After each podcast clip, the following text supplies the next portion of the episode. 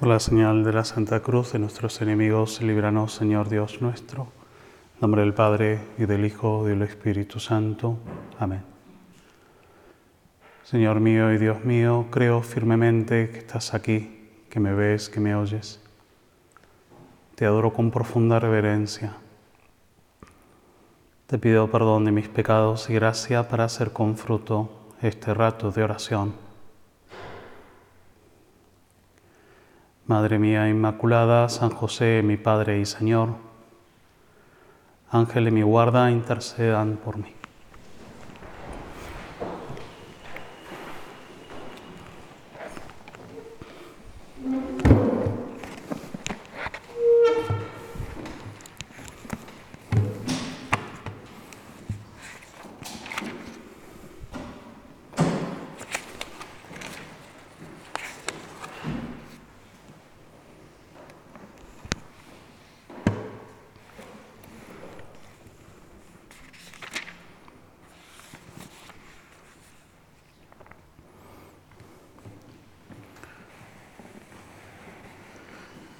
Una vez abierto el libro, los sellos del libro de la verdad eterna,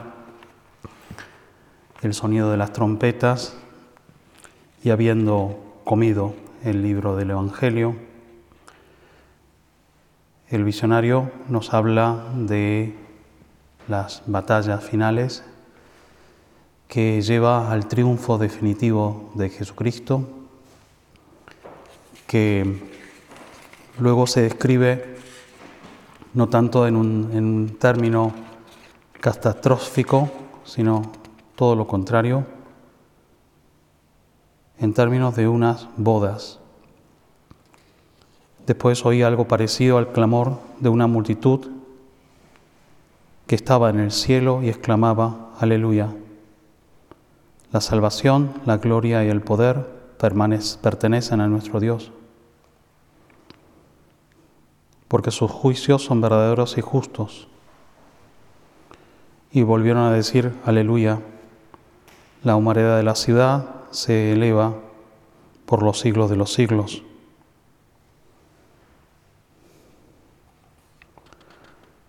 Porque el Señor nuestro Dios, el Todopoderoso, ha establecido su reino.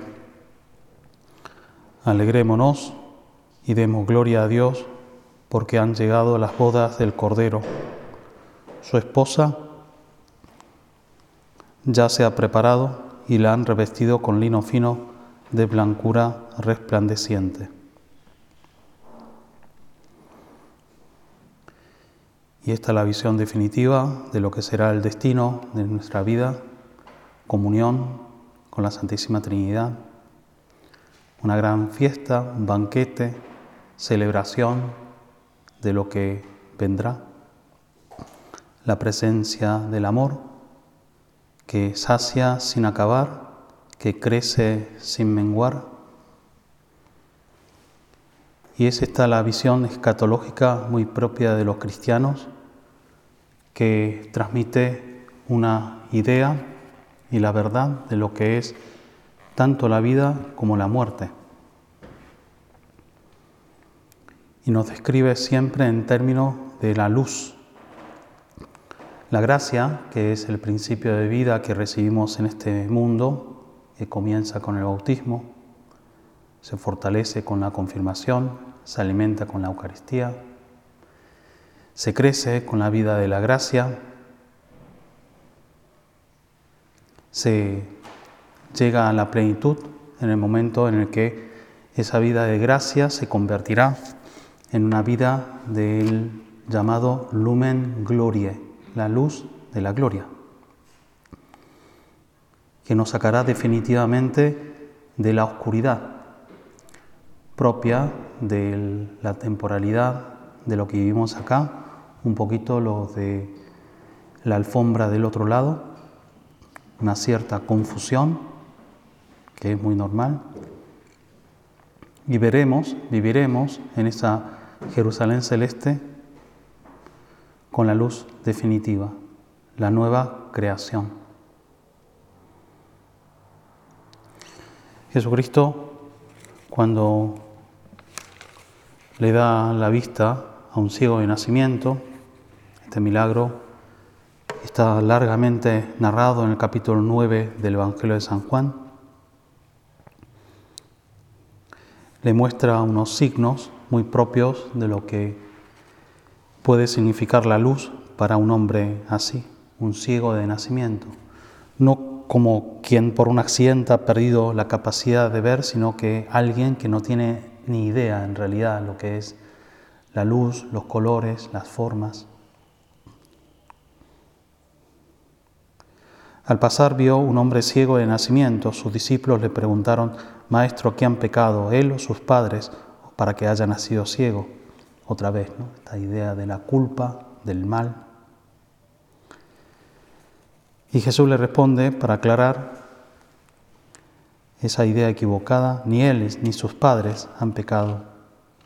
Nació así para que se manifiesten en él las obras de Dios, para que en ese milagro de recuperar la vista, que no es solo el hecho de curarse de una enfermedad o de una deficiencia, para que goce por unas décadas de una visión, para que le fuese útil en la vida, sino que para que Él y todos nosotros que leemos este Evangelio entendiésemos qué significa la luz para la vida.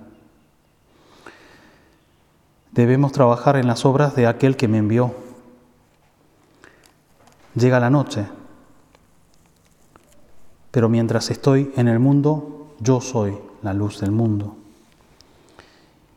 Después dijo esto, después de que dijo esto, escupió en la tierra, hizo barro con la saliva y lo puso sobre los ojos del ciego, diciéndole, ve a lavarte a la piscina del Siloé, que significa enviado. El ciego fue, se lavó y al regresar ya veía. Muy complicado los pasos. Hace unas semanas probablemente Jesucristo había curado simplemente con que alguien le toque el vestido. Había curado, había resucitado también a, una niña ya muerta simplemente con decirle, levántate. Pero aquí hace una serie de cosas, no porque sean, hayan sido necesarias el procedimiento, sino porque lo importante es ese procedimiento, lo que significa ese proceso. Y que como conocerás bien la historia de la salvación, te sonará un poquito a qué suena este signo del barro. Adán fue creada a partir del barro y el soplo de la vida de ese Dios que crea el hombre con un gesto de amor, representada en, esa, en ese fresco en el techo de la capilla Sistina, la genialidad de Miguel Ángel, en el que aparece ese Dios, ¿no?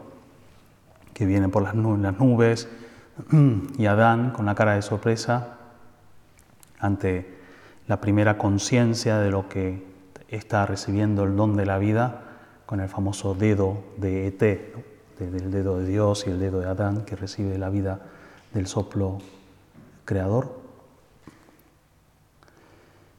Y como haciendo homenaje y significando, ¿eh?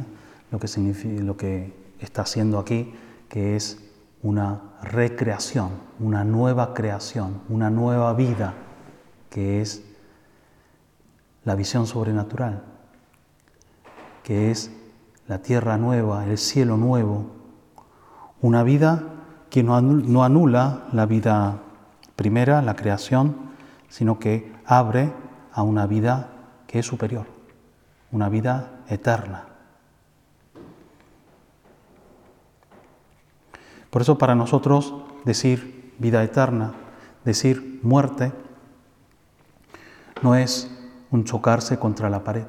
Si bien siempre que se habla, se considera y vivimos la realidad de la muerte, este año por la pandemia eh, nos ha tocado bastante más de cerca. Hace unos días eh, se cumplió un año de la muerte del padre Marcelo Eh, y, también, el año pasado la verdad que se nos fue, el Señor se llevó a los mejores, a los mejorcitos que tenemos, el padre Charlie Mendoza, padre Pedro Velasco Suárez. Y,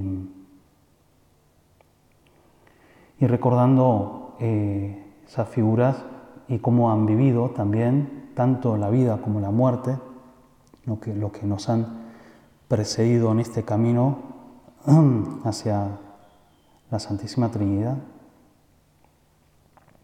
Contaba eh, uno de los custodes del, padre, padre Vicente, que bueno, estuvo allí con don Javier en los últimos momentos de su vida y, le tocó comunicarle ya prácticamente, yo creo que fue la noche anterior, que el médico le había dicho, bueno, están las últimas, el padre, don Javier.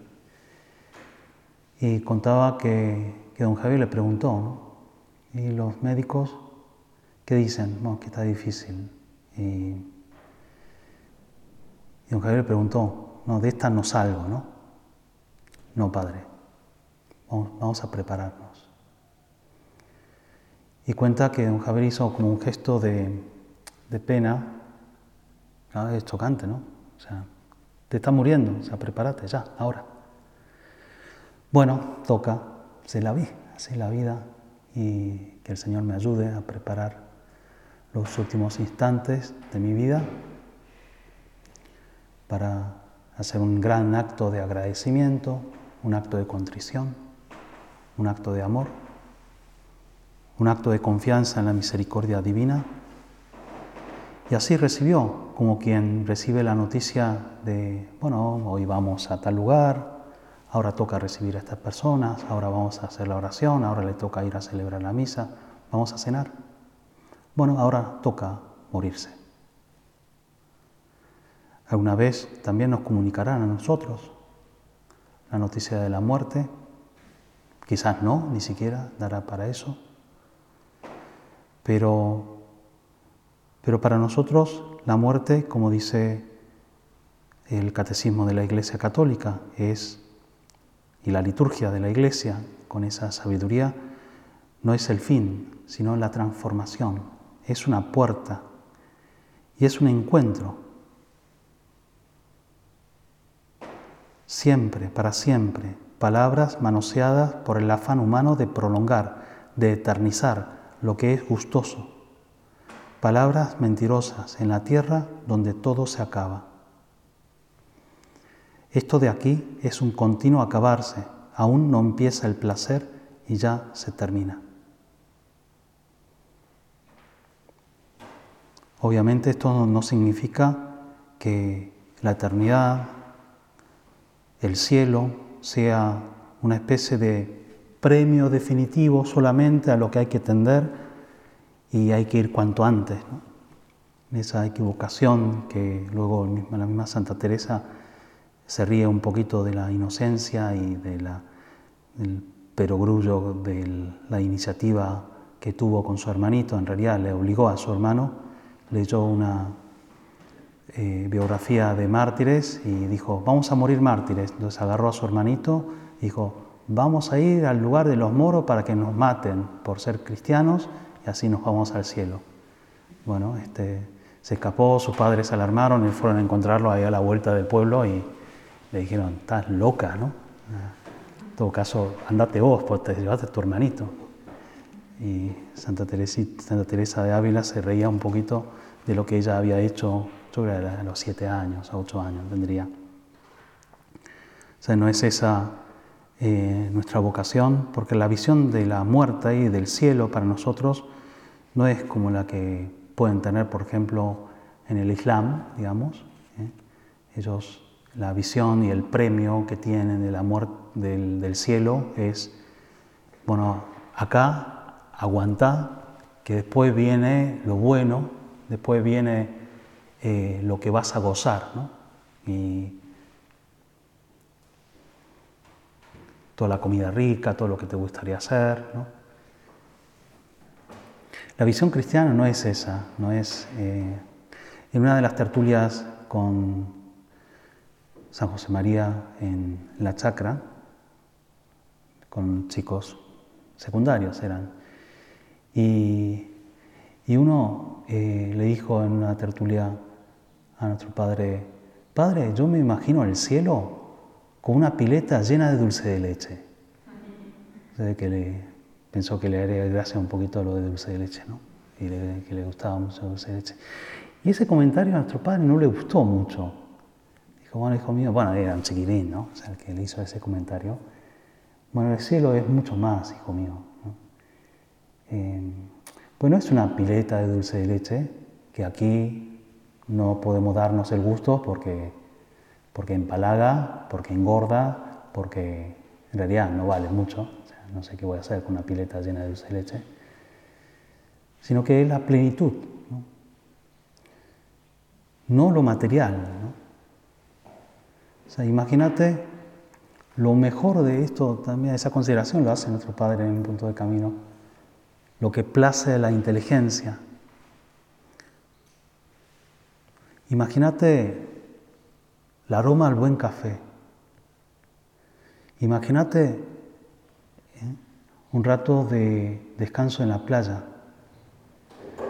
Imagínate el entretenimiento de lo interesante de una buena película. Pero después, sacale el café, sacale la playa, sacale la película. Bueno, eso, eso, eso es Dios. El bien, el origen de todo el bien, de toda la felicidad, de todo el amor, lo que agrada, y que no es que el Señor dice, eh, bueno, te lo voy a dar después, así que mientras tanto, sea, laburen, sacrifíquense y después les doy. No, no, no, no. O sea, el cielo se nos adelanta, se nos da como un eterno presente, porque la eternidad no es un continuo eh, suceder del tiempo, porque uno se cansaría, ¿no? Si no, no se explica por qué nadie en el cielo puede condenarse o por qué nadie del infierno puede irse al cielo, porque no hay tiempo, no hay cambio es un continuo presente.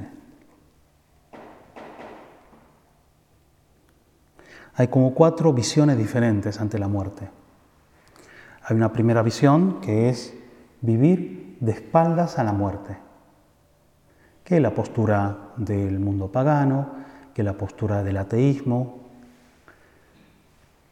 Hace unos años hay un movimiento que nació entre los académicos ateos americanos, y lo llamaron así el nuevo ateísmo, el New Atheism, y empezaron a publicar unos libros, ¿no? Eh, Dawkins y compañeros. Eh, incluso hicieron publicidades, ¿no? y fue bastante eh, paradigmática una publicidad que pusieron en, los, en estos autobuses de Londres de dos, dos pisos y la frase decía, em, probablemente Dios no exista, disfruta de la vida, esa era la frase. Y, después la asociación por el nuevo, el New Atheism. ¿no? Entonces, como si la fe en Dios y, y plantearse la vida eterna simplemente te limitase a gozar de las cosas buenas que hay en esta vida. Y, después, ¿qué hay? Y la nada, la nada. O no me lo planteo, tengo mucho miedo, me paraliza completamente la misma idea de la muerte. Eso le pasa a mucha gente, incluso a los muchos cristianos. O, sea, em, o sea, el coronavirus, la pandemia, tenemos que tener cuidado, sobre todo por la caridad, ¿no? lo de la distancia social, esto que estamos viviendo, no es porque yo tengo miedo a, enfermarme y morirme, sino, bueno, hacer un acto de caridad y no, contagiar a los otros que pueden sufrir. Pero, pero no, no nos puede embargar el miedo a la enfermedad o el miedo a la muerte. Es una actitud poco cristiana.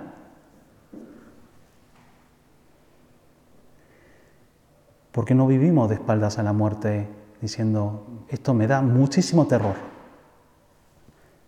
o no me interesa nada, o simplemente pienso que es la aniquilación de mi yo, y después ¿qué hay? Y la nada, yo desaparezco. Hay multitud de, testimonios y toda la, verdad de la fe nos lleva a, incluso racionalmente, y de un modo u otro, demostrar que la vida eterna es la palabra definitiva, que lo que vivimos aquí es temporal. Como se repiten todos los días, el sol sale todos los días y las estaciones se repiten, tenemos una cierta sensación de que el ciclo de vida puede ser eterna, pero no lo es. Tenemos un periodo de vida aquí, un periodo de vida de joven, un periodo de vida de adultos, un periodo de vida de ancianos que llegará también y no es nada malo.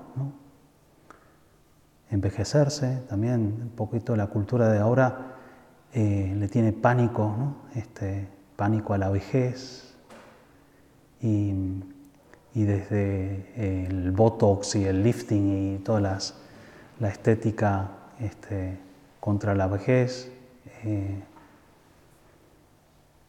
o la depresión que genera la inactividad o la pérdida aparente de la juventud. también eso es contraria a la visión cristiana de la vida y de la muerte.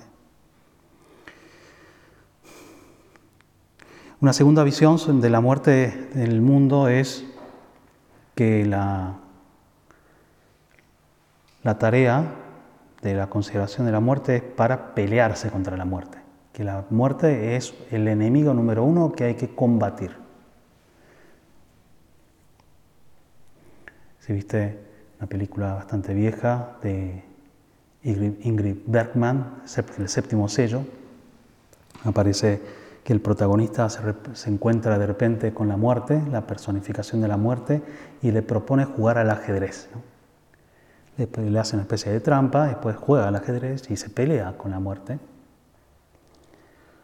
Un símbolo de lo que, de lo que quiso hacer un poquito la cultura del siglo XX, después de haber sufrido la barbaridad de las grandes guerras mundiales y, vamos a plantearnos, ¿no? pelear a la muerte, un poquito por el avance de la ciencia, un poquito de lo que significa la psicología, ¿no? este, la superación del duelo. ¿no? Eh, el duelo como un mecanismo de la superación del sufrimiento que genera la muerte, sobre todo la muerte más cercana y también de la muerte propia, es decir, la pelearse contra la muerte.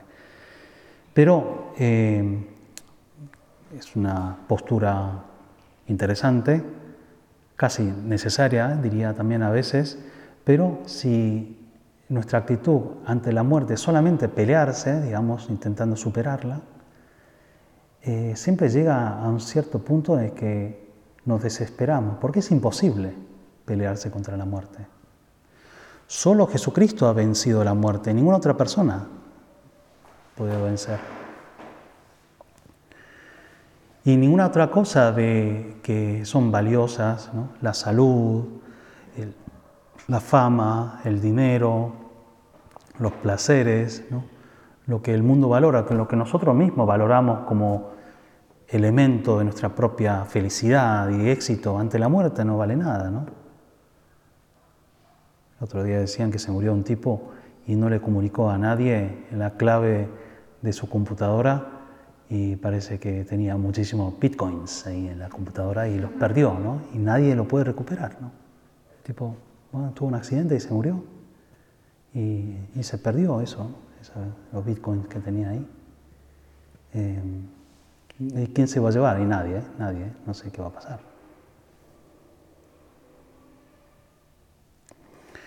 Pues hay otros que piensan, es una postura más filosófica, religiosa, muy propia de un dualismo más de los asiáticos, que es pensar que la vida es ir hacia la muerte, como si la muerte diera valor a la propia vida, la muerte como el destino necesario y bueno, una especie de, eh, de considerar la muerte como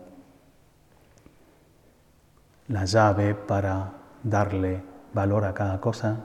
Hay unos animes japoneses, hay uno, este, no, no lo deben conocer, pues era antes de que se pusiera moda, de moda el anime por acá. Ahora mucha gente lo ve porque lo pueden ver por Netflix, pero acá el 70, que es la época dorada del anime japonés, ahora mismo los animes japoneses es muy Hollywood, entonces en realidad pienso que no, no tampoco vale tanto. Este, pero esas historias de la década del 70 sí que valía bastante. Eh, y había uno que se llama el, el ¿cómo era? Este, Tren Expreso 999 del año 76. Y es la historia de un chico que, así en un mundo fantástico obviamente, que consigue, se muere la mamá y como el último regalo de la madre eh, se consigue un pasaje intergaláctico para irse a un planeta donde le van a dar la vida eterna. La vida eterna. Entonces ese pasaje viene con eh, no solamente un ticket para subirse al tren, sino con una guía. Entonces aparece una chica que le acompaña al, chico, eh, medio misteriosa, que le ayuda. Aparte no se sabe por qué empiezan a ver cosas. Bueno, como pasa estos animes japoneses, son 125 capítulos larguísimos, este, como no sé, este, Naruto, que tiene 800 capítulos, ¿no? este, Dragon Ball, ¿no? este, que tiene también, yo creo que tiene 200 tantos capítulos. Este, este tenía ciento tanto, entonces después de todos los vaivenes, al final llega este, al planeta de la vida eterna, que lo que le hacen es te sacan la conciencia y te dan un cuerpo robot. ¿no? Y plantea, ¿qué sería de la vida si la vida fuese eh, eterna, pero tal como la vemos ahora? ¿no? Entonces es un lugar caótico, muy problemático, porque si no hay tiempo, o sea, si el tiempo fuera infinito y nuestra vida fuera infinita, no tendrías razón para ser responsable porque siempre tendrías una oportunidad nueva. Entonces es un lugar con muchos crímenes, es un lugar de derroche, es un lugar de mucho egoísmo, y es un lugar donde no hay valores. ¿no? Y el chico se da cuenta de que no, esta no es la vida que yo quería y seguramente mi madre no querría un tipo de vida infinita de ese tipo. Y, gracias a Dios la visión, la visión cristiana no es de considerar la, vida eterna como un, suceder ¿eh? infinito. Es como cuando lo explicas, me pasó alguna vez, este, eh, darle catequesis a los chicos de primera comunión y decirle, bueno, el cielo es mirar a Dios cara a cara. Entonces reaccionó con toda la inocencia de un chico, uy, ¿y no se puede mirar otra cosa? Entonces, si, ir al cielo es ver a Dios cara a cara, es lo más aburrido que puede existir, ¿no? ¿Y quién quiere ir al cielo? Es como una misa que no se termina nunca, ¿no? Es este, la pesadilla de los niños, ¿no? Entonces, claro, no es el cielo no es una misa que nunca se termina. Eh, es, bueno, es el instante, es el presente y es la compañía. El gran mal del mundo egoísta es la soledad. El gran sufrimiento, la gran depresión, la gran infelicidad de los hombres es porque aunque estemos muy acompañados de mucha gente, aunque tengamos muchas cosas que hacer, al fin y al cabo todos nos sentimos medio solos. Nos sentimos solos, nos sentimos incomprendidos. ¿Quién me entiende, digamos, no? Y el problema de las parejas, el problema entre padres e hijos, el problema también en, la obra, el problema en la iglesia, porque todo el mundo se siente medio incomprendido. Eh, y con ciertas razones, ¿no? Este, si vos te metés en las peleas de, las familias y, y nadie me entiende, ¿no? Nadie me entiende. Y efectivamente, ¿quién te, quién te entiende, no? O sea, es imposible pretender que los demás te entiendan. Es imposible que alguien te acompañe en el momento de la muerte, todo el mundo muere solo. El único que nos puede ofrecer la solución, por así decir, al problema de la soledad, es la compañía definitiva de la comunión en el amor de Dios. Y en Dios estamos acompañados por todo el mundo. El infierno es la eterna soledad y el cielo es la eterna comunión. Dios con nosotros, el Emanuel. Vamos a buscar la presencia de Dios ya en la tierra. Seguramente la Virgen Santísima nos ayudará, ella que ha sido llevada en cuerpo y alma y goza del cielo, también en cuerpo y alma, nos va a ayudar de hacer de esta tierra también nuestro cielo, sobre todo porque no queramos estar solos, sobre todo porque no, no queremos estar a oscuras, sino ir mucho a lo sobrenatural, a la compañía de Jesucristo que nos da la luz ya en la tierra para descubrir la presencia de la Santísima Trinidad. Te doy gracias, Dios mío, por los buenos propósitos, afectos e inspiraciones que me has comunicado en esta meditación. Te pido ayuda para ponerlos por obra. Madre mía Inmaculada, San José, mi Padre y Señor, Ángel de mi guarda, intercedan por mí.